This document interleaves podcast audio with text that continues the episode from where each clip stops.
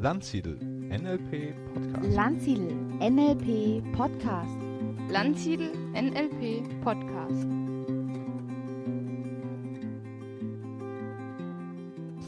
Herzlich willkommen zu einer neuen Folge des Landsiedel NLP Podcast. Aktuell bin ich gerade in Zeilitzheim und habe bei mir den Ralf Besser. Herzlich willkommen. Ja, herzlich willkommen. Danke. Ralf, du hast ja eine Stiftung, da geht es um Werte in Bremen. Könntest du uns da ein bisschen mehr darüber erzählen? Was geht es denn da genau? Weil NLP hat natürlich auch sehr viel mit Werten zu tun. Worum geht es dir dabei? Naja, ich habe ja NLP, also bis zum Trainer alles gemacht und war ja. sehr angetan davon, weil NLP ja mehr in die Tiefe, äh, in die persönliche Tiefe der Menschen mhm. hineinwirkt und versucht Lösungen zu finden, die man sonst im Kopf nicht so hinkriegt. Mhm. Sage ich mal so ganz salopp, ne? ja, ohne es ja. genau zu erklären, was NLP ist. Das will ich gar nicht tun jetzt. Aber die Stiftung hat die Idee, äh, Menschen zu ihrer eigenen Wertereflexion anzuregen. Mhm. Also äh, mir ist im Herzen wichtig, wenn man mit Werten arbeitet, sie nicht zu definieren, sondern über Reflexion, Reflexionsrituale die Menschen zu ihrer eigenen Erkundung anzuregen. Und da ist mir ganz wichtig, dass äh, wenn man über Werte nur diskutiert kognitiv, dann habe ich so den Spruch, je kognitiver, desto ausgedachter. Dann beginnt man, sich die Wertewelt schön zu denken und macht sich was vor. Jedenfalls ganz häufig. Wenn man tief reflektiert ist, kann es anders sein. Aber meistens ist es so, dass man dann mit Werten äh, anfängt zu sprechen, über, über Werte zu sprechen, die es eigentlich gar nicht sind, die man selber hat, die man aber gerne hätte oder sich die Wertewelt schön denkt. Mhm, und deswegen ja. mache ich das in meiner Stiftung, äh, dass ich versuche, die Menschen anzuregen mit Methoden, die, ich habe das nenne es mal gerne emotionale Umwegmethoden sind, dass sie ein Stückchen angemessen tiefer Kontakt zu sich bekommen, zu ihrem Vor- oder Unbewussten, müsste man sogar sagen, um in einer anderen Ebene ihre Werte zu erkunden. Okay, ich habe einmal ein Format ja, der Wertecafés, ja. die ist sehr, sehr einfach, wo also alle möglichen Gäste kommen können. Wer kommen möchte, drei Stunden am Sonntag immer, wo es so ein bisschen locker um Werte geht, so ein bisschen mhm. Selbstreflexion. Und dann gehe ich aber auch in die Tiefe. In, äh, ich gebe auch Geld als Stiftung und ähm, wenn also Leute jetzt ein Projekt machen, zum Beispiel Theaterprojekt, was in Schulen häufig passiert, äh, kriegt man immer dann nur Geld von mir, wenn ich in dem Projekt auch die tiefere Wertereflexion machen kann, sodass die Teilnehmer des Projektes, wer immer das auch ist, mehr Selbstkontakt zum Thema Werte kriegen und mehr den Sinn ihres eigenen Lebens über die Werte für sich entdecken. Das ist meine Arbeit, die ich gerne mache, Irene. Mhm. Sehr spannend. Und wie geht das genau? Also was machst du da genau oder wie funktioniert das? Ja, ich kann mal ein Beispiel erzählen, ja. was vor kurzem gelaufen ist. Da hat mich eine Schule angeschrieben, ein Theaterprojekt ja. mit ähm, ersten, zweiten, dritte, vierte Klasse, also ganz kleine Kinder, sag ich mal. Wenn also ich wie so meine Tochter darf. auch, die ist ja in der Grundschule. Ja, ja, ja, Grundschule, ne? also ganz äh, frisch sozusagen. Ja. Und äh, dann äh, haben die ein Theaterstück äh, mit den Kindern erarbeitet, Schöpfung. Mhm. Was ist Schöpfung? Und das haben die Lehrer sehr gut gemacht. Die sind mit den Kindern zu verschiedenen Firmen. Welche Verantwortung haben die zum Thema Schöpfung? Auch zu Greenpeace, also auch Umweltverbände. Mhm. Und haben so ein bisschen mal rumgeforscht, was machen denn so Firmen oder Verbände zum Thema Schöpfung, Verantwortung. Ne? Mhm. Und dann haben sie davon ein äh, Theaterstück gebastelt. Und äh, da wollten sie dazu Geld haben. Ich sagte, okay, gibt es, aber äh, gibt eine Wertereflexion. Das ist immer zwanghaft gekoppelt bei mir. Mhm. Ohne Reflexion kein Geld. Aber ich habe nicht das Feeling für Kinder, wie die denken. Ich weiß nur, mit Kindern kann ich nicht über Werte reden. Das ist viel zu abstrakt. Mhm. Ich musste irgendwie anders drüber reden. Gefühle oder was macht dir Spaß oder was macht dir nicht Spaß, das muss man irgendwie in andere Sprache finden. Also da mhm. bin ich nicht der Experte. Und dann habe ich gesagt, okay, ihr kriegt Geld, wenn ich Erlaubnis habt, Wertereflexion zu machen. Aber ich komme einfach mal und beobachte mal oder nimm mal das erste Theaterstück Pilot wahr, dann werde ich schon irgendwelche Ideen haben. Und genau so ist es passiert. Weil dann haben die Kinder dieses Stück aufgeführt, ich höre mir das so an, ganz offen und gucke ran, was fällt mir gerade so ein. Mhm. Und dann habe ich rausgehört, zufällig, oder weil ich eben wach bin und Wahrnehmung, wie auch über NLP geschult habe. Ja, ja. Ne? Boah, ist das spannend. Es gibt Sätze mhm. in dem Theaterstück, die haben die Kinder geschrieben. Und oh, es gibt Sätze ja. in dem Theaterstück, das haben die Lehrer ergänzt, um so den Bogen zu spannen. Das konnte man raushören. Sprache. Ja, ne? ja. Und dann habe ich eine gute Idee gehabt. Dann habe ich gesagt, okay, jetzt weiß ich, was ich tun kann. Äh, schickt mir bitte den Text. Ich habe den Text durchgelesen und nur die Textpassagen der Kinder rausgenommen, habe immer Sätze der Kinder auf eine edel, edel gedruckte Karte geschrieben, weil ich einen eigenen Verlag habe, das kann ich alles ruckzuck machen. Und habe dann zu Beginn des Theaterstücks äh, auf jedem Platz einen Satz auf einer edlen Karte gedruckt, ganz wichtig, ne, mhm. hat Würde das Ganze, von den Kindern draufgelegt. Und dann war die Aufgabe bei den Gästen, die gekommen sind, also Eltern und die äh, Schulkinder, wann kommt der Satz, der bei dir auf dem Tisch, auf dem, auf dem Stuhl liegt? das hat eine hohe Aufmerksamkeit produziert. Das, der war plötzlich wichtig, die haben das Stück anders wahrgenommen. Mhm. Und am Ende des Stücks war da eine hohe Energie da, dann wollten die Kinder, die das beobachtet haben, auch wissen, warum der Satz gekommen ist, warum der wichtig war den Kindern. Und dadurch gab es eine wunderbare tiefe Diskussion, mhm. zwar nicht direkt über Werte, aber wertenah, kindgemäß. Mhm. Und die Sätze waren so wichtig, ich dachte, die lassen die alle liegen, die Sätze, die haben die alle mitgenommen. Das mhm. war deren Satz. Und dann haben auch die Kinder gemerkt, dass wir, die das Stück gemacht haben, eine Wirkung haben zu den anderen Schülern hin, weil die haben die Sätze mitgenommen. Es war eine Bedeutung. Mhm. Und das war für mich so eine, habe ich schon gelernt, kindergemäß angemessen, äh, mit dem mit Werten zu arbeiten. Also als das Beispiel. Heißt, ja, das hört sich richtig flach an, könnte man erwachsengemäß mhm. sagen, hatte aber für die Kinder in deren Welt eine richtig schöne, berührende Wirkung. Und das ist das, was ich möchte. Ich möchte nicht Recht haben, richtig falsch und wie auch immer, sondern die, die, äh, die, die sinnliche eigene Erkundung der eigenen Sinnhaftigkeit im Leben, wo es aber Werten letztendlich darum geht, erkunden zu lassen. Ne? Du hast ja bei uns ähm, auch so, das hat ausgesehen wie Spiele ausgelegt. Also da konnte man was anfassen. Genau, du hast über Karten gesprochen ja. und du hast auch heute ja auch einen Vortrag gehabt oder ja. einen Workshop oder was war das? Ja, aber genau? nicht zum Thema Werte, zum ah, Thema, okay.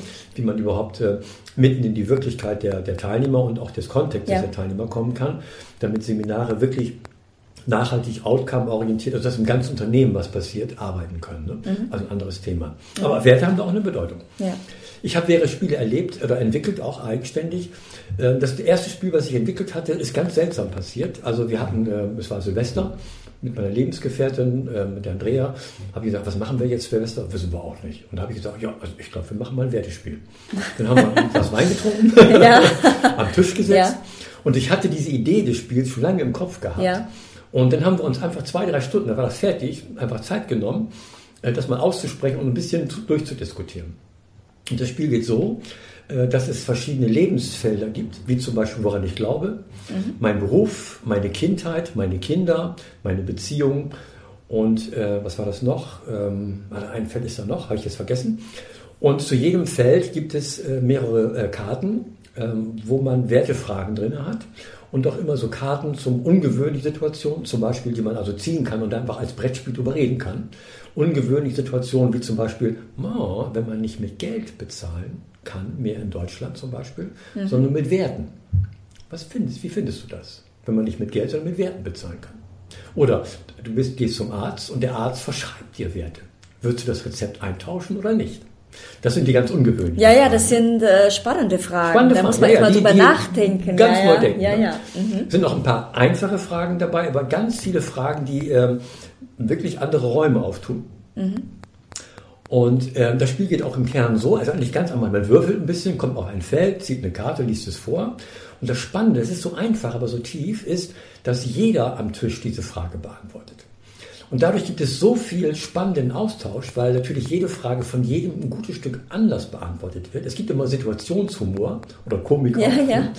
Und äh, das tut so gut, dass die Leute nach einer Viertelstunde, die fremd sind miteinander, sich über Sachen austauschen, das hätte man sich nicht träumen lassen. Ne? Dass Menschen sich so schnell öffnen, weil dieses Spielerische schafft einen anderen Zugang, äh, sich selbst zu reflektieren. Das geht zwar nicht so tief, aber es hat eine ganz andere Dimension, sich zu öffnen, erstmal kognitiv über dieses Thema zu reden und sich selbst zu erkunden im Austausch. Gibt es bei, bei, diesem Spiel auch Gewinner und Verlierer? Nein, gibt es natürlich nicht. Da, Mann, oh, diese Frage. Also bei Werten kann man nur gewinnen. Ja, ja, klar. das Aber, ist schon mal klar. Ja. Aber das ist das Schlimme bei dem Spiel, in ja. Anführungsstrichen. Die Leute sind immer ganz entsetzt und, und finden das komisch, dass man da nicht, es gibt keinen Start, ja. es gibt keinen Gewinn, es gibt kein Ziel. Das Ziel und der Gewinn ist der Austausch. Ja. Mhm. Und viele erwarten einfach, man muss doch was gewinnen können. Ne? Ja, ja. Und das müssen die erstmal durcharbeiten. Aber dann merken sie intuitiv irgendwann, brauche ich gar nicht mehr. Mhm. Und das Spiel, da ist so viel Material drin, ne? da kann man also Stunden spielen. Ja. Und meistens ist es nur, dass man eine Stunde oder anderthalb spielt. Man hat so viel Spaß dabei. Und das Spannende ist, wenn man dann das Spiel zusammenpackt, habe ich schon öfters auch die Rückmeldung bekommen, auch gerade in Familien, dann geht die Diskussion über Werte erst richtig los.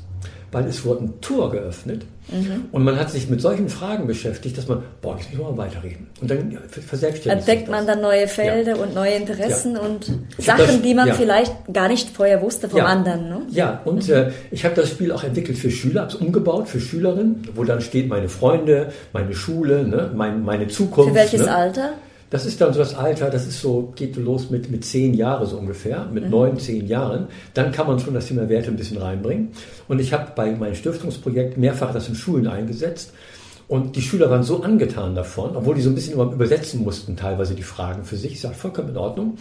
Äh, die wollten das sofort mit ihren Eltern spielen. Oh, kann ich auch mit Papa und Mama spielen? Ne? Weil natürlich ja, super, ja. die, mhm. die, die, die Wertehaltigkeit, was einem wichtig ist, ganz anders. Ne? Mhm. Und das öffnet ganz, ganz viel. Mhm. Auf eine leichte Art und Weise. Man merkt gar nicht, dass man so immer mehr in die Tiefe der, der Diskussion reinkommt. Ja, total spannend. Das heißt, du hast dann verschiedene Spiele entwickelt? Ja, ja. Okay. Also ich habe das entwickelt für Schule, für Systemschule, also wo die Lehrer das ganze System Schule äh, spielen können, werteorientiert hinterfragen können. Da greift ja die Politik rein, da greift ja äh, das Schulgesetz rein, da greift das, Thema Inklusion rein, da sind Fragen drin zum Übergang zwischen Kita und Schule mhm. und äh, der Übergang in den Beruf rein. Das sind also so viele, das sind ungefähr 33 Themenfelder drin, die man dann selbst auswählen kann. Sechs kann man nur spielen in dem Spiel die wir werteorientiert in der Schulsystem reflektieren wollen. Und an dem Spiel können Lehrer, auch äh, Schüler, die Eltern, die Politiker, können alle mitspielen. Das kann man alles definieren. Sodass das ganze System Schule sich mhm. werteorientiert auf spielerischer Weise anfangen kann zu klären. Das habe ich auch für Organisationen entwickelt. Und ich habe ein ganz neues Spiel entwickelt, wo, wo keine Wertefragen drin sind, sondern mhm. immer Situationen. Und dann können die Leute Karten ziehen zu bestimmten Rollen und Situationen, die diese Rollen haben und dann immer darüber reden, wie würde ich mich typischerweise verhalten in der Situation, also spontan. Und dann kommt der kleine Trick, dass erstmal die alle Mitspieler bewerten, ob dieses Verhalten für sie förderlich oder hinderlich ist. Das ist immer total spannend, dass auch was eine Bandbreite da ist. Mhm. Und dann ziehen die eine Wertekarte. Und wenn du den Wert ähm, Düdeldum hättest, also Düdeldum kann dann, kann dann stehen für, ja, Werte können ja auch Humor hervorrufen. Ja, ja, genau. Also Transparenz ja. oder ähm, dass du Glaubwürdigkeit hast mhm. oder ähm, was weiß ich, was du da für einen Wert gerade ziehst. Manchmal auch Faulheit ist ja auch ein Wert. Ne? Ja. Und wenn du den Wert Faulheit hättest, wie würdest du dich dann in der Situation anders verhalten? Und dann wird wieder bewertet von allen Spielern, wie dieses Verhalten eher förderlich oder hinderlich oder, oder kritisch bewertet wird. Und dadurch passiert so viel Humor und so viel Austausch.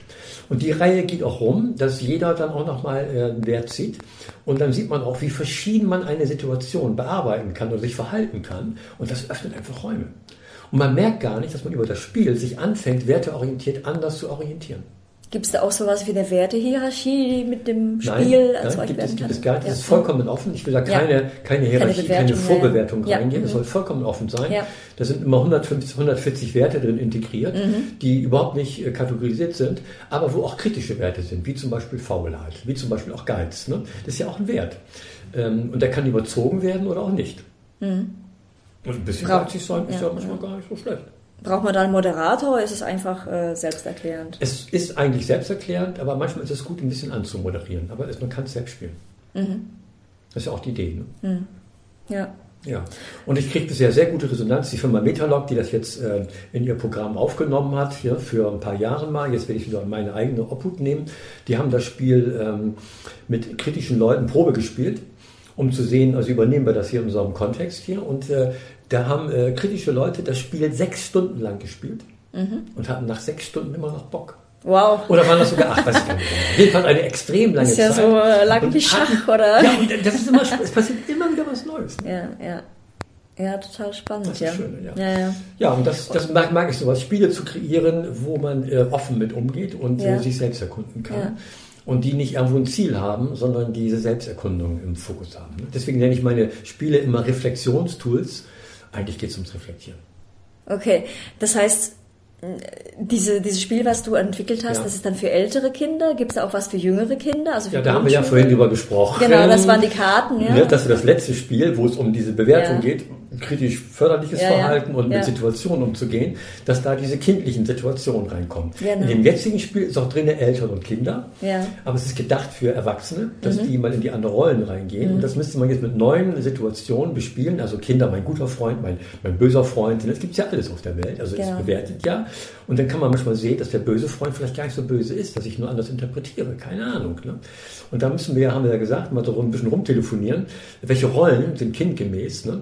Genau, dann, dann könnte kann ich mich an dich werden, äh, wenden, Ja, damit ja. wir dann so ein Spiel äh, kreieren, dass Ja. es auch kindgerecht ist. Ja, natürlich kann, da kann sogar ein Spielzeug rein, meine Puppe. Ne? Wie redet meine Puppe mit mir? Ach ja, mhm. Ne? oder das wie, würde, wie würde meine Lieblingsspielzeug. Puppe sich verhalten? Also so ganz spannende Sachen kann man da reinmachen.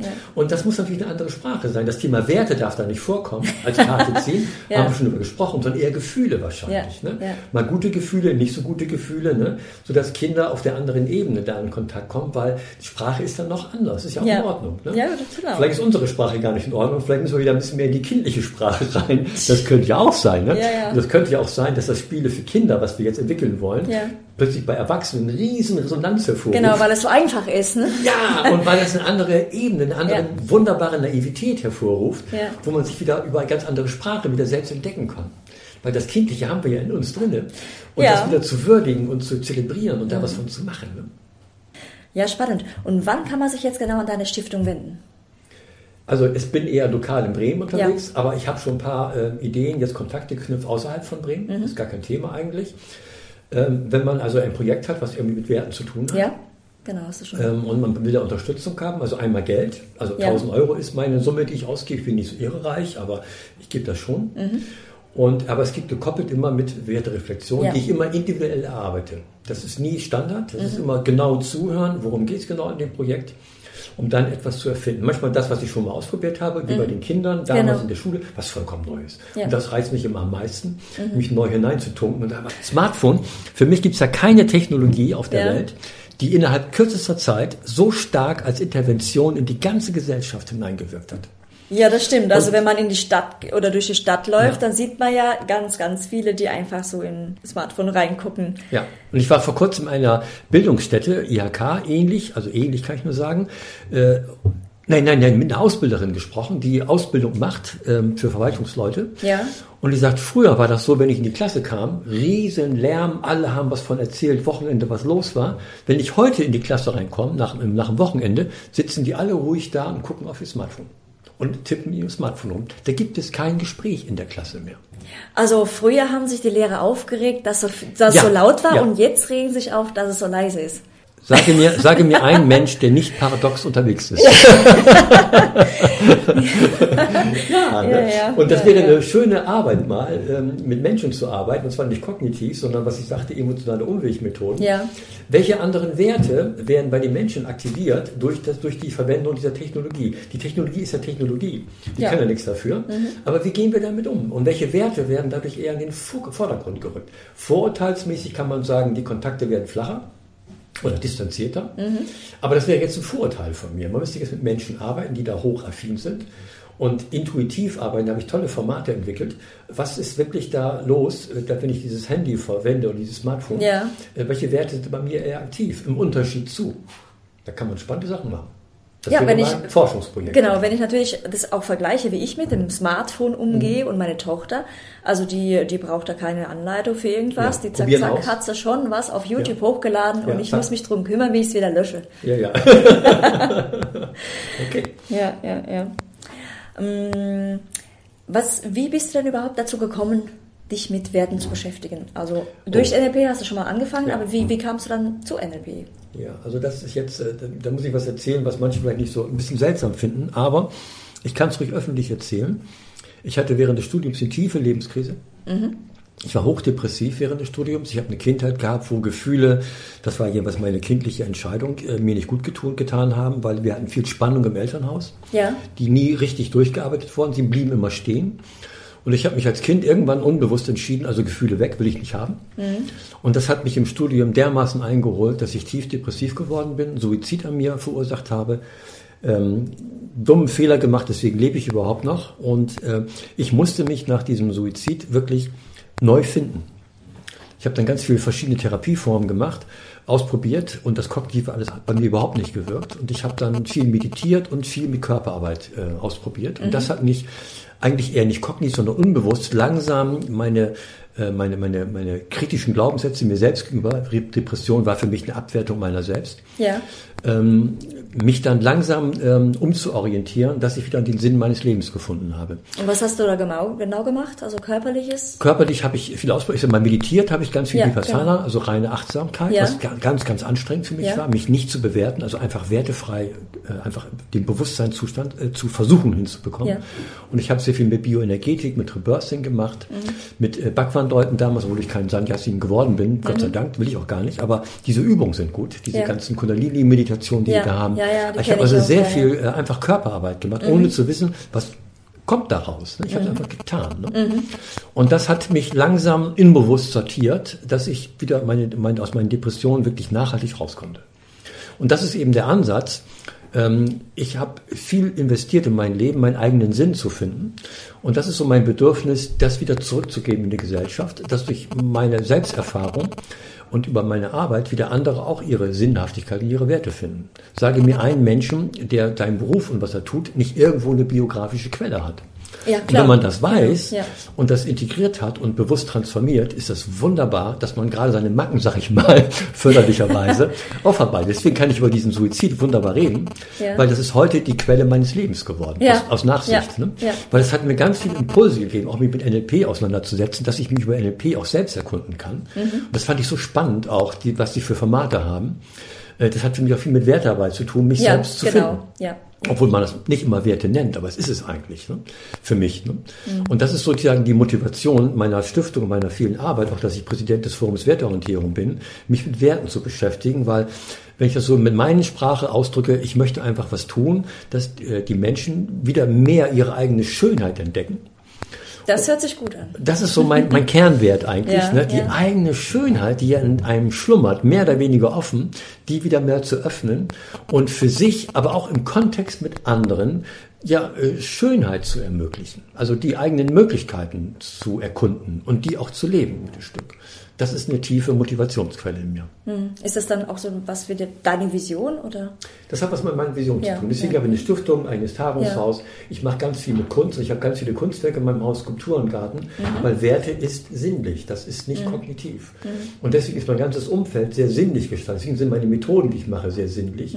Das gehört einfach zu mir dazu. Und wenn ich ganz ehrlich bin, was heißt ehrlich, äh, was macht, das tue ich eigentlich, dass ich so viele Workshops und, und äh, Seminare und sowas daher mache und in Unternehmen arbeite, ist eigentlich die Heilung meiner selbst. Weil indem ich mit anderen arbeite, heile ich ja immer, heile ich indirekt immer wieder mich selbst. Mhm. Indem ich wieder weiter forsche und Menschen versuche zu berühren, zu ihrem eigenen zu finden, mhm. finde ich ja immer rückwärts wieder ein Stückchen mehr zu mir. Ja, das ist und ich glaube, wir sind, wir sind, wir leben ja. nicht mehr, wenn wir nicht mehr die eigene Neugier in uns selbst haben. Ja, super. Das ist so meine Lebenshaltung. Ja, ja, du hast gesagt, du bietest ganz viele Seminare und Workshops ja. an. Ähm, welche Bandbreite hast du noch? Das ist ein bisschen dumm bei mir, sage ich mal so ein bisschen salopp. Die ist ziemlich groß. Ich bin also okay. also überhaupt nicht fokussiert. Ja. Äh, mein Geschäftsmodell, äh, ich werde angerufen okay. und dann passiert was. Ja. Äh, das ist sehr zufallsgesteuert, sage ich mal. Im mhm. Augenblick ist es so, dass ich sehr viel in Hochschulen mache in, mit, mit, Professoren. Mhm. Und jetzt fange ich auch an, im ganzen System Hochschule zu arbeiten, weil aus meiner Sicht braucht das ganz viel Heilung da, sage ich mal so ganz mhm. salopp. Mhm. Da ist viel da über die Didaktik und über die, wie die Menschen miteinander umgehen, wie sie auch lernen, äh, wieder mehr die Persönlichkeit, die Persönlichkeitsentwicklung in den Vordergrund zu rücken. Die Hochschulen haben ja den Auftrag, durch den Bologna-Prozess die Kompetenzentwicklung in den Vordergrund zu nehmen. Aber ich sage mal so ein bisschen salopp, dann werden die Ziele kompetenzorientiert umgeschrieben, man macht weiter wie bisher, nämlich Inhalt, Inhalt, Inhalt. Mhm. Und das ist im Augenblick ein großes Feld geworden, ähm, da zu arbeiten. Ne?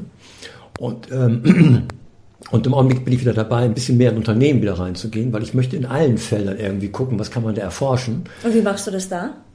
Äh, da bin ich eher dabei, prozesshaft zu arbeiten, also jetzt zum Beispiel Teamentwicklung zu machen, was weiß ich, und auch große Großveranstaltungen zu machen, wo Menschen äh, fürs Unternehmen Mitverantwortung übernehmen. Bringst du dann auch so Spiele ein oder wie geht das konkret? Da bringe ich weniger Spiele ein, weil ich bin, ich habe gelernt, auch gerade über die Auseinandersetzung mit der Neurobiologie, das wirkliche Lernen ist nicht Fakten lernen, Inhalte lernen, sondern das wirkliche Lernen ist Muster, Prinzipien, Heuristiken würden Hirnforscher sagen, lernen. Und ich habe gelernt, und das habe ich eine gute Wahrnehmung geschult, in mir glaube ich schon, äh, mehr auf die Muster zu achten, die, die es gibt in Unternehmen. Und wenn ich Muster erkenne, und ich kann sie bewertend sozusagen kategorisieren, sind die hilfreich fürs Unternehmen oder weniger hilfreich, dann bin ich wesentlich handlungsfähiger, wenn ich diese Muster erkenne und die kritischen Muster einfach ins Gegenteil verwende. Hast du da ein konkretes Beispiel? Du musst ja keine Firma nennen, aber... Ja, das mache ich auch nicht. also ich, das ein, ein ähm, oder ich sage mal ganz einfach, letztes letzte Beispiel. Da habe ich eine Teamentwicklung gehabt als Auftrag. Ja. Und äh, meistens ja in Teamentwicklung so, dass es irgendwelche Themen gibt, irgendwelche Konflikte gibt ja. oder irgendwelche Spannungssituationen. Mhm. Und die, ähm, die, die Führungskraft dieses Teams äh, wollte unbedingt eine Teamentwicklung haben. Und dann habe ich gesagt, okay, ich mache vorher Teaminterviews, um herauszuhören, worum geht es eigentlich in dem Team. Also die Hidden Agenda. Zum Beispiel. Mhm. Und da habe ich ganz häufig schon spannende Sachen aufgedeckt. Ein Team zum Beispiel, ähm, die hatten ein Tabu gehabt. Das hat mit NLP auch was zu tun, ganz spannend, fällt mir jetzt gerade ein anderes Beispiel ein. Und das äh, verdeckte Thema war, sie wollten ihrer Führungskraft mal ein Feedback geben, konstruktiv, dass man Sachen reflektieren kann und klären kann im Team. Haben gedacht, wir als Team schreiben das auf, das Feedback, damit die Führungskraft sich vorher mit auseinandersetzen kann. Mhm. Das ist absolut schief gegangen. Die haben der Führungskraft dieses, die Zettelchen wertschätzend gegeben. Die ist vollkommen ausgerastet. Oh, okay. Dadurch ist das Thema, weil die hat das als Angriff definiert. Ja, ja, ja, das kann man Vollkommen als Angriff. Ja, ja. Nicht als, äh, wir wollen reden und genau. als Angriff.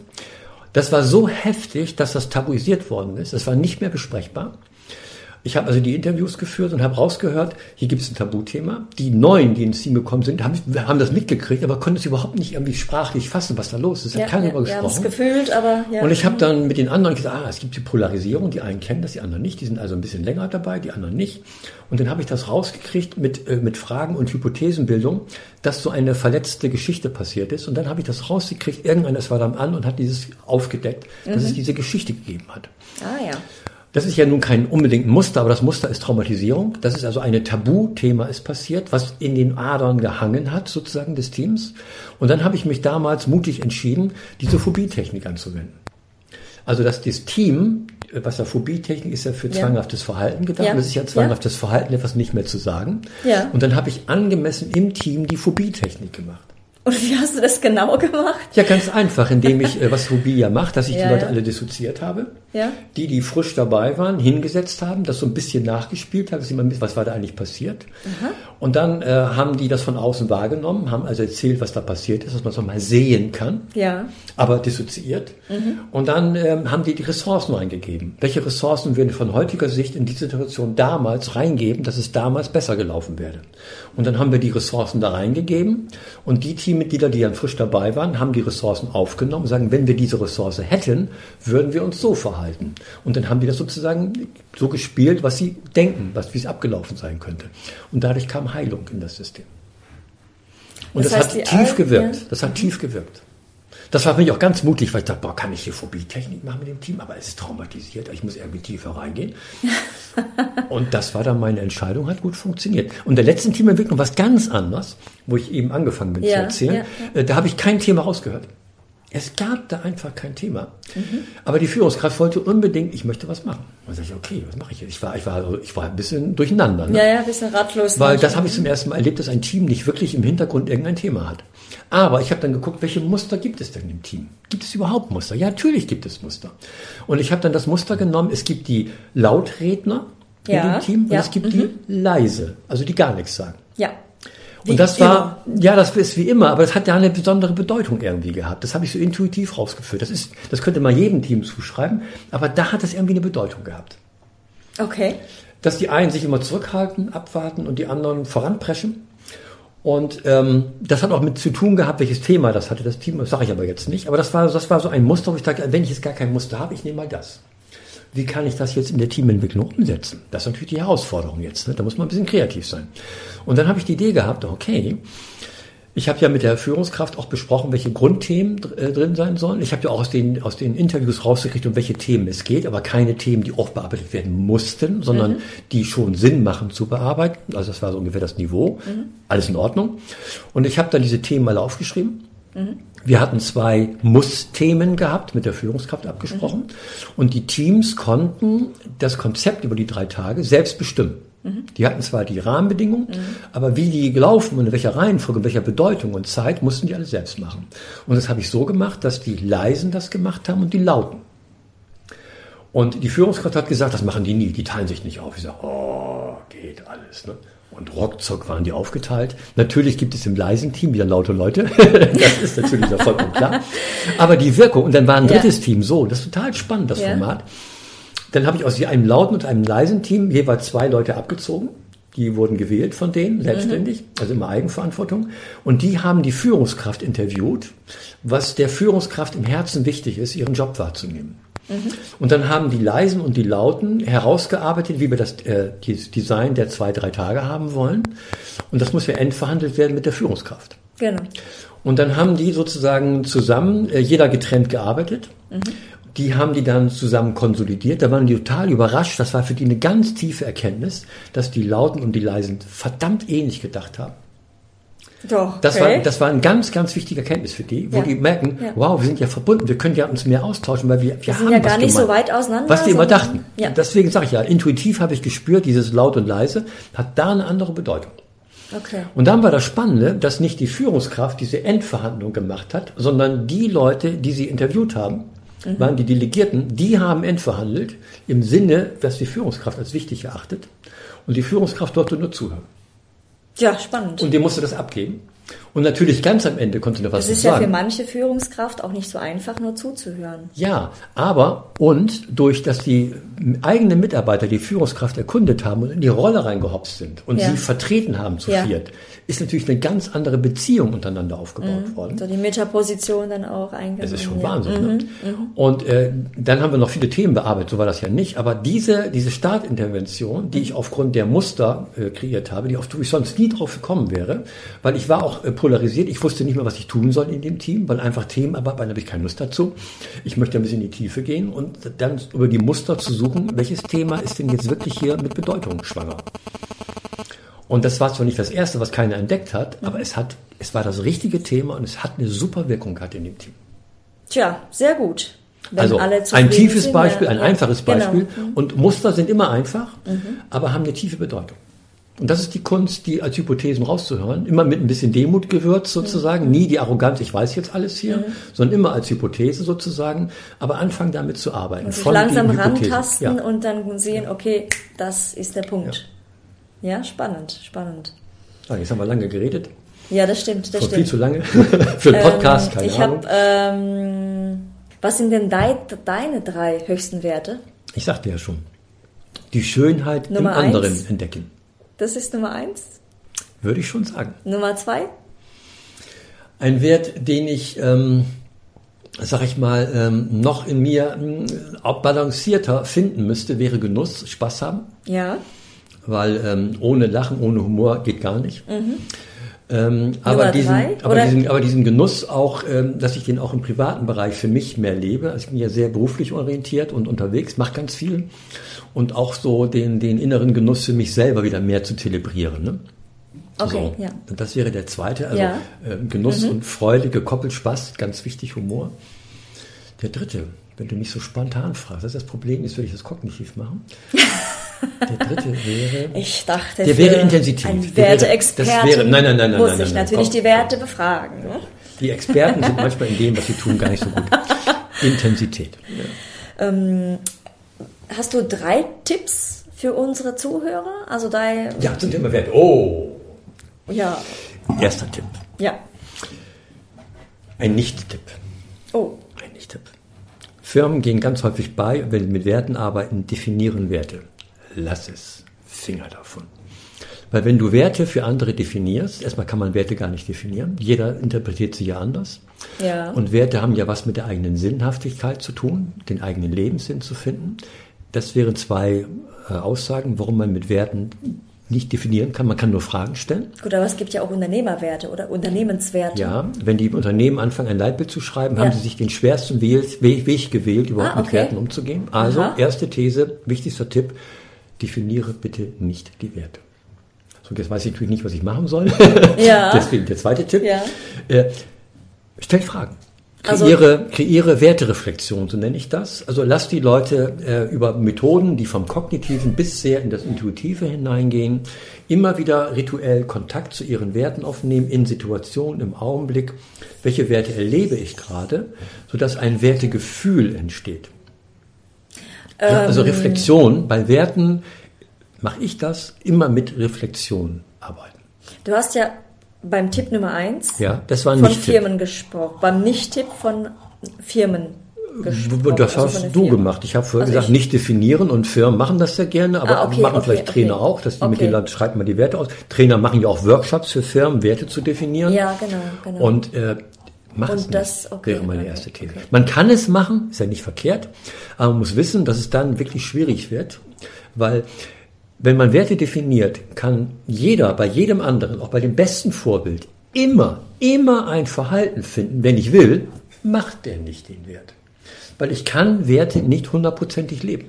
Die sind ja, von das Situation ist, zu Situation genau, ja, anders. Das Problem habe ich nämlich, dass ich nie sagen kann, das, das, das Ja. ist mir am wichtigsten. Ja. In dieser Situation das und in einer anderen So Situation geht's ist los. es mir anders. So, und wenn ich nur Mitarbeiter habe, die Ja. Mhm. einen Hauch von kritisch sind und die sagen, was für ein Schwachsinn, finde ich immer eine Begründung, warum es Schwachsinn ist, weil der tut's nicht. immer. Ja, ja. Das ist, sind ein paar Gründe, warum Ja, das so kritisch klar, ist. und der tiefere Grund ist, eine gute Wertearbeit ist eine Wertereflexionsarbeit. Stelle Fragen, mache Werterituale und dann wäre der dritte Tipp, äh, mache sie rituell.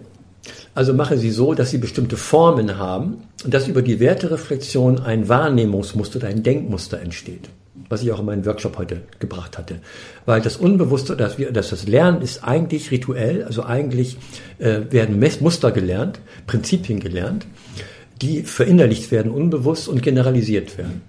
Und dass die Werte also eine unbewusste Reflexionsebene in den Menschen als Basis sozusagen entstehen, äh, dass sie über Werte nicht mehr nachdenken, sondern ein Wertegefühl entwickeln. Äh, Und das geht nur dann, meine These, nicht wenn wir jetzt andauernd Fragen stellen, komische, und was, immer was Neues machen, sondern mit bestimmten Ritualen sie immer ähnlich machen. Ja. Wie zum Beispiel, ganz Ja, einfach. genau, ganz genau. Ich einfach. wollte schon sagen, weil manche Ja. wissen ja noch nicht so mit Werten Ja, ja, umzugehen ja, ja. oder was es Ich habe heute ist. gerade an mich gefragt und hat so, wollte so einen Tipp haben. Ich sage, Genau. das habe ich einen Tipp für dich. Ja, sehr gut. Gute Methoden sind einfach, aber die Einfachheit richtig zu zelebrieren ist die Kunst. Und eine ganz, ganz, ganz, ganz, ganz, habe ich schon ganz gesagt? Ja, ne? Ganz einfache Methode Ja. ist, man nehme ein Smartphone oder ein Uhr, also am Ja. besten Smartphone. Ja. Man macht einen Workshop oder ist in, zu Hause privat oder in der Firma, Besprechung, keine Ahnung, mitten in Führungsbesprechung, keine Ahnung, stellt die Uhr auf eine Uhrzeit ein, also Minutenzeit, Ja. 37 Minuten meinetwegen. Nach 37 Minuten gibt es ein kurzes Zeitsignal. Ja. Man kann den Satz gerade noch zu Ende sprechen, den man gesprochen hat. Mhm. Und dann geht es darum, was haben wir gerade getan? Also das Verhalten. Was haben wir gerade getan? Wenn es jetzt klingeln würde, würde es sein, du guckst mich gerade an. Ja, ich gucke Und jetzt gerade wie ein Auto. Aber ich gucke dich auch an. So, und jetzt würde, Ah, okay, würde das ja, jetzt ja, klingeln, ja, Mhm. sozusagen. ne? Und jetzt würden wir kurz darüber sprechen, was haben wir gerade getan? Also wir gucken uns gerade an mit wachen Augen, Ja. das muss man ja sagen. Ja. Für welche Werte steht das gerade für dich? Dass wir das gerade hier machen. Was ist das für ein Wert für dich? Ah, okay, so geht es. Jetzt, dass du das Verhalten bewertest. Vielleicht kannst du was sagen, was es für spontan für dich jetzt gerade ist. Welchen Wert leben wir beide aus deiner Perspektive, was wir gerade tun, uns gegenseitig anschauen? Ja. Welcher Wert ist das für dich? Neugier. Neugierde. Für mich wäre es gerade der Wert Intensität. Ne? Ja. Also diese Wachheit auch. Ja. Ich würde eher sagen Wachheit. Wachheit, ja, Wachheit Wachheit passt ja, genau. Es So, ist, ja. und jetzt stell dir vor, ich sage mal Danke. ja. Hä, was soll das? Wertereflexion? Ja, natürlich. Mhm. Ich stelle mal wieder eine Zeit ein, meinetwegen zwei Stunden, Mhm. dem Kondom. Man tut irgendwas und wieder geht man bei, was tue ich gerade? Mhm. Und welche Werte sind das gerade? Das kann ich mit mir allein machen, am besten zu zweit. Wenn man das, Kann immer... ich sehr gut, das, das finde ich echt ein sehr guter Tipp, Ja. weil auch bei meiner, als Ja. ich mit Werten gearbeitet Ja. habe, da habe ich dann auch immer überlegt, wie kriege ich das für mich raus? Und dann habe ich mir immer so Situationen überlegt, okay, wenn ich zum Beispiel verreise, was ist, was ist mir wert daran? Also Ja. warum mache ich das? Ja, genau. Oder mit meinem Kind oder Ja. verschiedene Ausbildungen. Warum lerne ich NLP? Was ja, ja, wozu? mich daran? Genau. Ja, wozu? Ja. Ja, so, gut, und, und wenn du das jetzt häufiger machst, Ja. dann, dann kann das Hirn nicht anders, als dass du dir ein Muster langsam, unbewusst kreierst, dass du häufiger in Situationen, wo du es brauchst, weil das Unbewusste hat eine verdammte Intelligenz, manchmal ist es auch dumm, aber nebenbei, weil äh, Ja. das Unbewusste reflektiert nicht gerne. Aber wenn das Unbewusste aber ein Muster ja, erkannt ja, hat, dann kriegst du plötzlich einen Impuls. Was, was, wozu tue ich das eigentlich gerade? Also, dass man achtsam dann öfters immer achtsam ja, drauf guckt Weil du hast jetzt ganz weiß, zufällig, immer wieder zufällig, du weißt nie, wann das kommt, zufällig, oh, was, was tue ich gerade, welche. Werte sind das? Ja. Dann wieder. Und wenn du das 10, 20 Mal gemacht hast, hast du ein Muster, Sehr gut. was Also du verinnerlicht das- hast. ja, und dadurch super. fängst du an, automatisch im Alltag mehr zu reflektieren und Ja. merkst das gar nicht.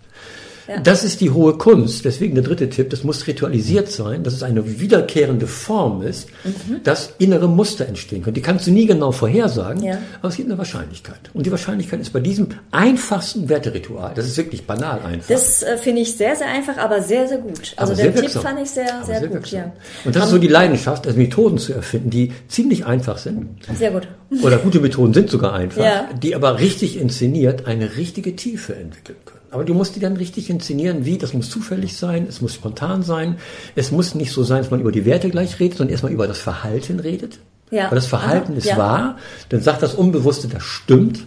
Genau. Das ist ja auch gerade gewesen. Genau, ja. Und dann kommt die Interpretation. Okay. Ja. Und das ist ganz, ganz wichtig bei diesem kleinen Ritual. Wenn du nur sagst, jetzt klingelt das, welche Werte sind gerade da, ist es nicht das Ritual. Ganz, Okay, ganz wichtiger Unterschied. Ja. Weil das ist fake. Das ist dann Diskutieren über Werte. Das Verhalten, was wahr erlebt worden ist, hat eine ganz andere tiefe Bedeutung fürs Unbewusste, Mhm. als wenn ich sofort über Werte bewertend rede. Weil über Werte reden ist eine Bewertung. Ne? ja. Und wenn die nicht eine glaubwürdige Basis fürs Unbewusste hat, ist das komisch. Ja, das ist der entscheidende Unterschied. Das ist entscheidender. Ja. Deswegen gute Methoden sind einfach, aber in der Einfachheit braucht es ein paar professionelle Dinge, die die Einfachheit wirklich zu einer richtig guten Wirkung ähm, sich entwickeln lassen.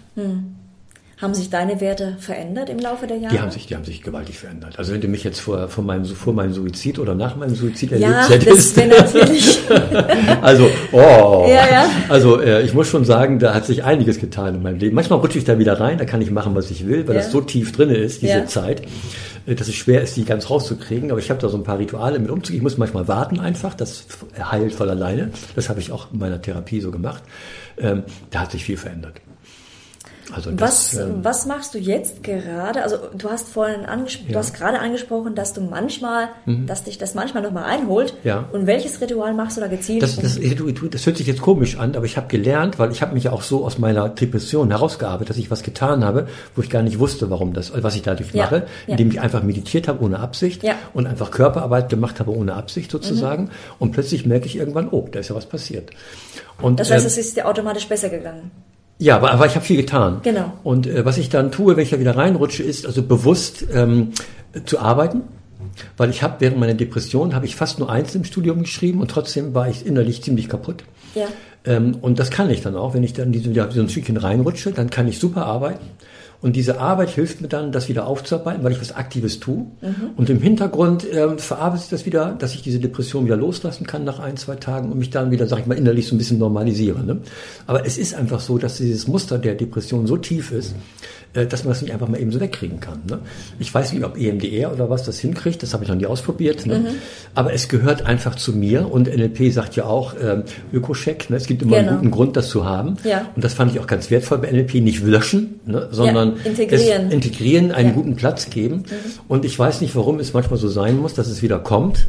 Nicht so tief wie damals, ganz klar, aber es kommt. Dauert vermutlich auch nicht so lange wie damals. Das ist auch so. Ne? Es ist eine Phase und vielleicht brauche ich die auch wieder, das wieder unbewusst weiter aufzuarbeiten, äh, dass ich wieder weiter wachsen kann in mir selber. Ich Ja. kann das nicht genau sagen Ja. und ich, ich akzeptiere das dann einfach, tue und ich weiß, Vertrauen, dass es dann wieder sich aufarbeitet. es gibt ja auch diesen Spruch, die größten Krisen bieten auch natürlich die größten Chancen. Ja, ne? das muss man erstmal im Wenn man Nachhinein die kann man die- annimmt. Ja, ja, ja. ja. So, jetzt habe ich sehr viel Persönliches von mir erzählt, aber ich denke, das ist ja wichtig, wenn wir alle nur immer nur versuchen, gerade das zu sagen, was wir sagen wollen und Ja. ganz vorsichtig sind, Ja, ja. passiert in der Welt auch nichts. Und jeder hat da seine Biografie. Und eigentlich hören wir diese Geschichten gerne. ähm, was andere Menschen erleben, weil es Ja. ist ja auch ein Modell für uns, was, wie gehe ich damit um. Ne? Und da gibt es, gibt ja nicht den Königsweg, den muss da jeder selber finden. Aber es gibt viele Formate, was LLP ja auch macht, äh, die hilfreich sind, um dann in meiner Art und Weise mich zu entwickeln. Ne? Und warum soll man nicht ein bisschen aus Erfahrung lernen? Ne? Politik macht das ja nicht nebenbei, das ist ja klar, ne? die lernen ja nicht daraus. Geschichte sowieso nicht, ne? das ist auch ganz klar. Aber Menschen könnten das ja. Ja, ich finde es auch immer sehr inspirierend, wenn man genau aus einer Bio- Biografie erfährt. Ich meine, oft hört man ja auch, liest man und hört Biografien, wo immer alles glatt gelaufen ist. Aber spannend sind ja die, wo, in denen nicht alles glatt gelaufen ist und wo man dann gestärkt hervorgeht. Weil Ja. das macht natürlich Mut für viele, Ja. zu sagen, ja, auch wenn du jetzt gerade tief drin bist, Ja. es geht wieder aufwärts. Ja, der so Gerhard gehen. als Hirnforscher äh, sagt ja so einen schönen Satz, den habe ich Ja. von ihm integriert. Äh, muss ja nicht immer alles gut finden von jedem, was er sagt, aber das fand ich sehr, sehr, sehr weise von ihm. Das Schlimmste, was dir passieren kann, ist eine wohlbehütete Kindheit gehabt zu haben. Wow. Also eigentlich wünscht haben, man ne? sich das ja, ne? Ja, ja, ja. Ne? Also diese, diese, die, über die Herausforderungen im. Leben lernt man. Und wenn man nicht sich traut, darüber auch zu sprechen, was ich ja sehr offen gemacht habe, eben, ähm, dann werden ja auch andere Leute eingeladen, über ihre Biografie Genau, Stückchen zu genau, reden und genau. über ihre Lernschritte zu Ja. reden, weil jeder hat eine Biografie und keine Biografie ist glatt. Aber wir brauchen wirklich diese Lebensbrüche, um an uns wachsen zu können. Ja. Und deswegen meint Hüter auch, dass es gut ist, wenn man nur eine wohlbehütete Kindheit gehabt hat, ist es fast das Schlimmste, was einem passieren kann. Ne? Wo sind die Diesen Brüche? Satz von ihm kenne ich gar nicht. Ich Doch, hat kenne jetzt das gesagt. andere, da Hat diese, wo er dann gesagt hat, äh, 98 Prozent der Kinder sind bei Geburt hochbegabt und nach der Schule sind es nur noch zwei Prozent. Den Satz kenne ich. Ja, ob das genau so stimmt, aber es gibt, ich würde ich würd den Satz nicht so mit Prozent sagen, ich würde Ja, sagen, als Kind werden wir mit sehr vielen Möglichkeiten geboren. Ja, ja. Und es gibt Kinder, die sind nicht hochbegabt, wenn die geboren werden. Es gibt ja genetische äh, Disposition, da kann man machen, was Genau, man will. genau. Und das ist vielleicht sogar mehr als zwei Prozent, das weiß ich jetzt nicht, will ich auch mit Prozent sagen. aber ich würde den Satz umbauen in Richtung, du wirst mit sehr, sehr vielen Potenzialen geboren, Mhm. die in dir schlummern. Und äh, viele Situationen außen herum und Schule ist leiderweise immer noch eine große, ähm, ähm, ähm, äh, großes Umfeld dafür, verhindern eher diese Entwicklung. Ne? Du bist ja auch statt Pädagoge, Sie, ne? Statt sie zu fördern. Ja, ist ja letztendlich, Ja. wenn man Trainings macht, ist man ja immer ein bisschen Pädagoge. Genau. Ne?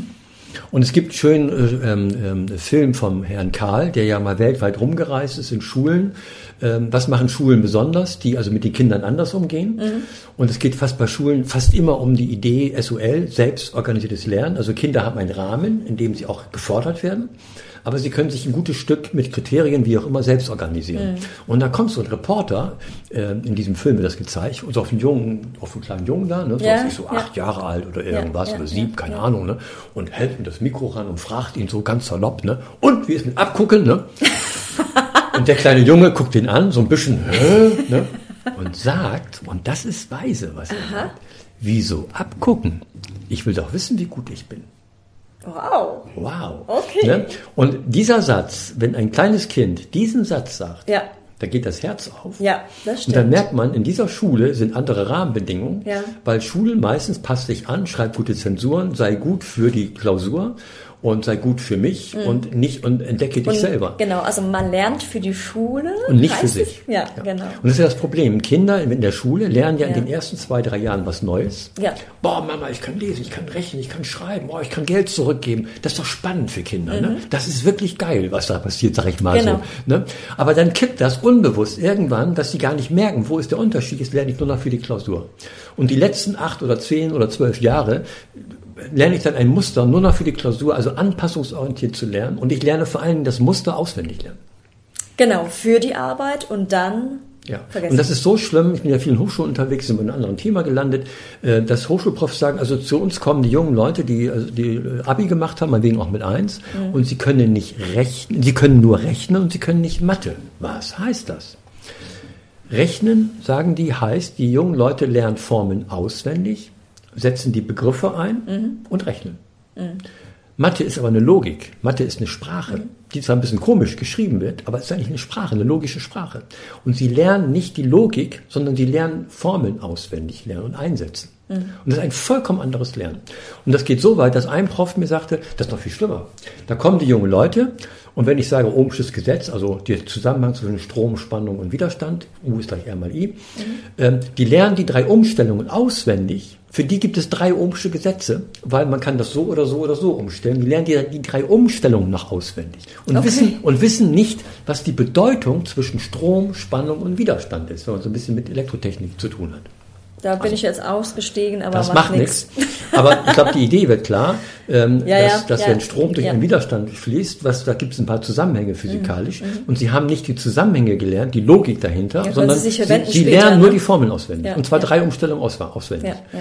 Das ist, das, so kann man nicht studieren. Mhm.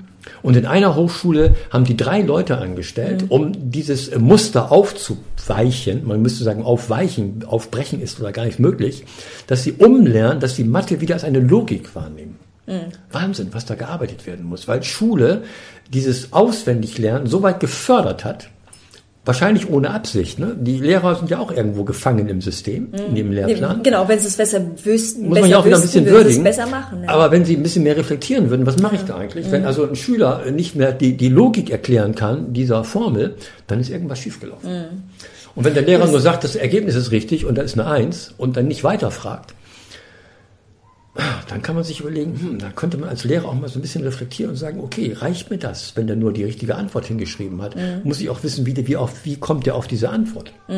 Da muss ich mich unbedingt um die Kinder kümmern, da muss ich Fragen stellen, da muss ich forschen. Und natürlich, wenn die Klasse überfüllt ist mit 30 Kindern, Inklusion dazu kommt, Migrationshintergrund, ist das nicht so einfach, ne? ist das nicht mehr so einfach. Und dann kann man das auch verstehen und trotzdem ist es notwendig. Ja. Gut, es gibt ja immer mehr und mehr Beispiele, wo es dann auch gemacht wird. Gott sei Dank. Aber es ist immer noch zu wenig. Zu wenig, ja. Ja, ja. Also, es, Schulen verändern sich schon, Genau, genau. aber es ist noch sehr sparsame Veränderung, nur äh, punktweise. Mhm. Und es müsste ein Flächenbrand eigentlich entstehen. Ja. Hast du da einen Tipp, wie sowas entstehen kann? Jetzt brechen wir das Gespräch ab. also so weise bin ich noch nicht. Äh, nein, ich würde auch ich würde keinen Tipp geben. Ähm, wenn ich das machen würde, würde ich gucken, ähm, ähm, was ist schon möglich, also der erste Schritt. Und ich würde, wie auch bei der Wertereflexion, verstärkend arbeiten.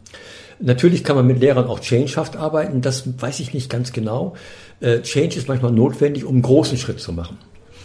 Und da müsste ich mit vielen Lehrern auch sprechen und äh, Gefühl kriegen. Ich habe mit Lehrern schon häufiger gearbeitet. Mit vielen Lehrern erlebe ich das leiderweise, wenn ich mit neuen Methoden komme, äh, dann reagieren sie schon, äh, dass sie die ablehnen müssen fast, weil der innere Glaubenssatz ist, wenn ich diese Methode annehme, das Neue auszuprobieren, war ich ja vorher falsch. Genau, ja. Weil Lehrer Ja, erleben ja. ja. In ihrem ganzen beruflichen Laufbahn einen riesen Unterschied. Kinder wissen wenig, Lehrer weiß ganz viel, der Unterschied ist riesengroß. Ja. Und ich übe jeden Tag das Muster, ich viel, Kinder wenig. Und das formt mich als Lehrer. Und deswegen ist die Gefahr für Lehrer groß, dass sie arrogant werden. In der Bevölkerung haben sie auch keinen guten Ruf, die Besserwisser oder Ja, wie auch immer. früher war es ja anders, ne? Mittlerweile Ja. ist es. Der ja, Ruf ist genau. nicht mehr so gut, der Nee, Lehrer. Und das ist nee. schade, Ja, weil Lehrer haben einen ganz, ganz wichtigen Job. Die, die formen mit die Gesellschaft. genau. Und das tut mir auch im Herzen weh, sowas Mhm, zu hören.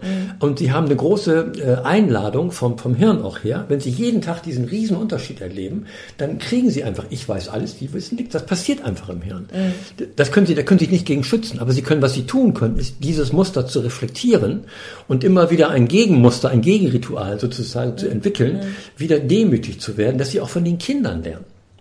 Also Ja, wenn ein Lehrer ja. nicht mehr von den Ja. Kindern lernen kann und die Kinder nur beschult, muss er eigentlich, würde ich mal fast radikal sagen, aus dem System raus. Weil dann stimmt was nicht mehr. Aber er muss auf einer anderen Ebene lernen, als was das Kind von ihm lernt. Aber auf einer bestimmten Ebene, wie man lernt, lernen ja beide. Ja. Ne, Lehrer muss lernen, Kinder müssen lernen, die lernen was anderes. Aber wenn sie nicht beide etwas lernen und die merken, boah, wir lernen hier miteinander, läuft in der Schule, glaube ich, schon irgendetwas schief. Und also ich müsste mit, mit Schulen, weil ich bin in Schulen nicht so viel unterwegs, nochmal heftig beschäftigen.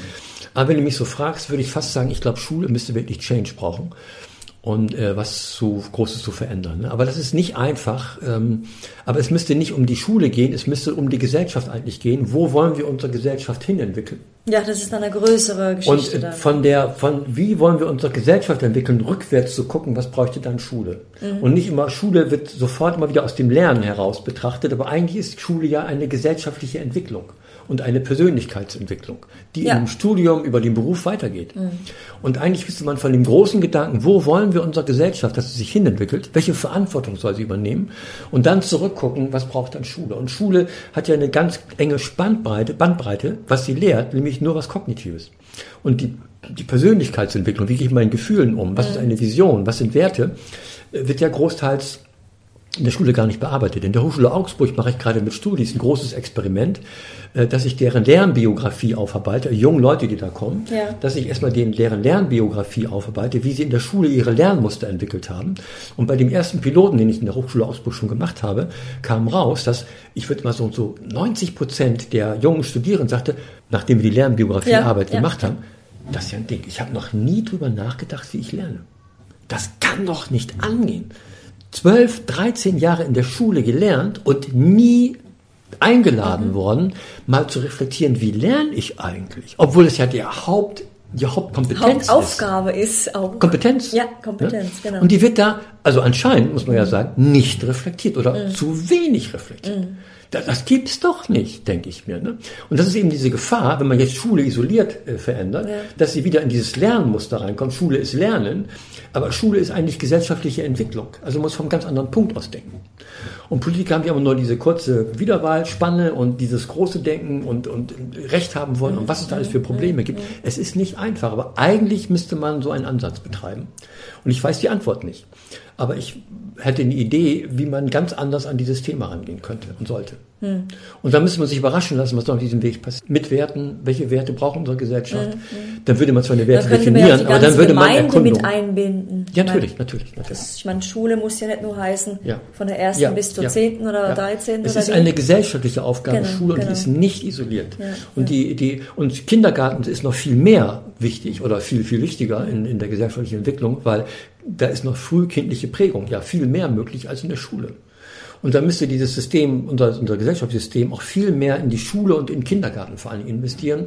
Und ich würde fast sagen, weniger an Hochschulen. Würde ich fast sagen. Ne? Wow. Da, das ist die Quelle Ja. der gesellschaftlichen Entwicklung letztendlich. Wie junge Menschen in das Leben hineinwachsen und in die Gesellschaft hineinwachsen. Genau, je früher da der Grundstock gelegt wird, desto einfacher wird es dann später. Ne? Ja, ja, ja, ja. wie, wie du vorhin gesagt hast, genau, zwölf Jahre äh, Mhm. gelernt und sie wissen nicht genau, wie sie lernen. Ja, ja. Ja. Und das tut dann auch schon körperlich weh bei mir. Ne? Ja, das spüre ja, ich dann auch. ja, ne? ja. Und da muss ich wieder sagen, okay, Dabei wäre es ja dann auch einfacher, wenn man wüsste, wie man lernt, dass man auch leichter lernt und schneller lernt. Und das ist das andere, aber auch, äh, dass man mit Werten lernt, zum Ja. Beispiel mit Sinn lernt, Ja, wird das ja, ja, die ja, These ja. sein, wie auch immer. Ne? Und da gibt es ja nicht auch nicht richtig falsch. Da, die, wenn man auch lernbiografisch mit, mit jungen Menschen arbeitet, habe ich schon häufiger gemacht, wie verschiedene äh, Strategien sind. Also was WAKOK immer sagt bei NLP, muss ich hochgradig kritisieren. Ne?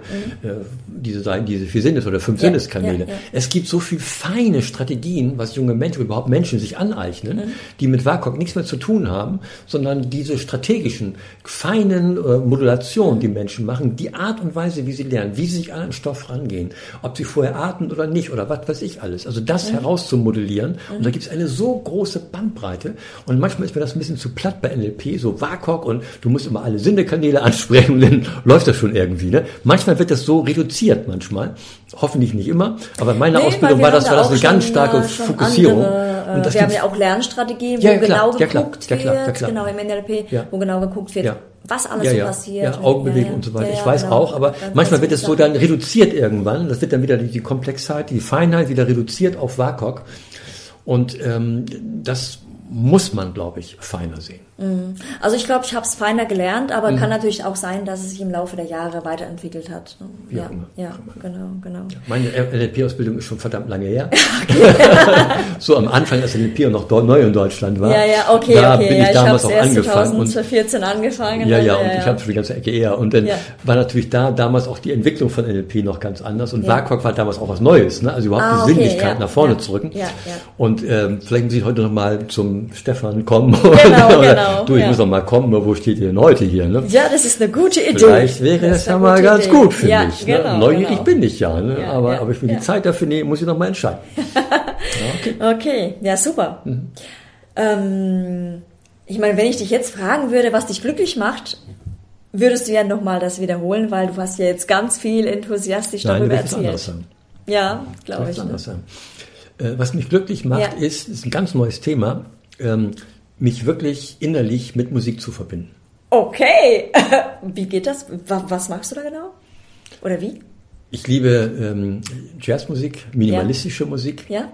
Äh, wenn Musiker sich musikalisch ausdrücken, und es gibt ein Stück von Pharoah Sanders und Leon Thomas, The, Master has a, the Creator has a Master Plan, Peace and Happiness for all the men. Ja. Ähm, wenn man das Stück als ähm, klassischer Musikfan hört, wird man abstellen. Das kann man gar nicht aushalten. Aber wenn man so ein bisschen Jazz orientiert, sich da reingehört hat in diese andere Art von Tönen, ähm, diese Musik ist so intensiv, da komme ich fast in vollkommene Trance rein.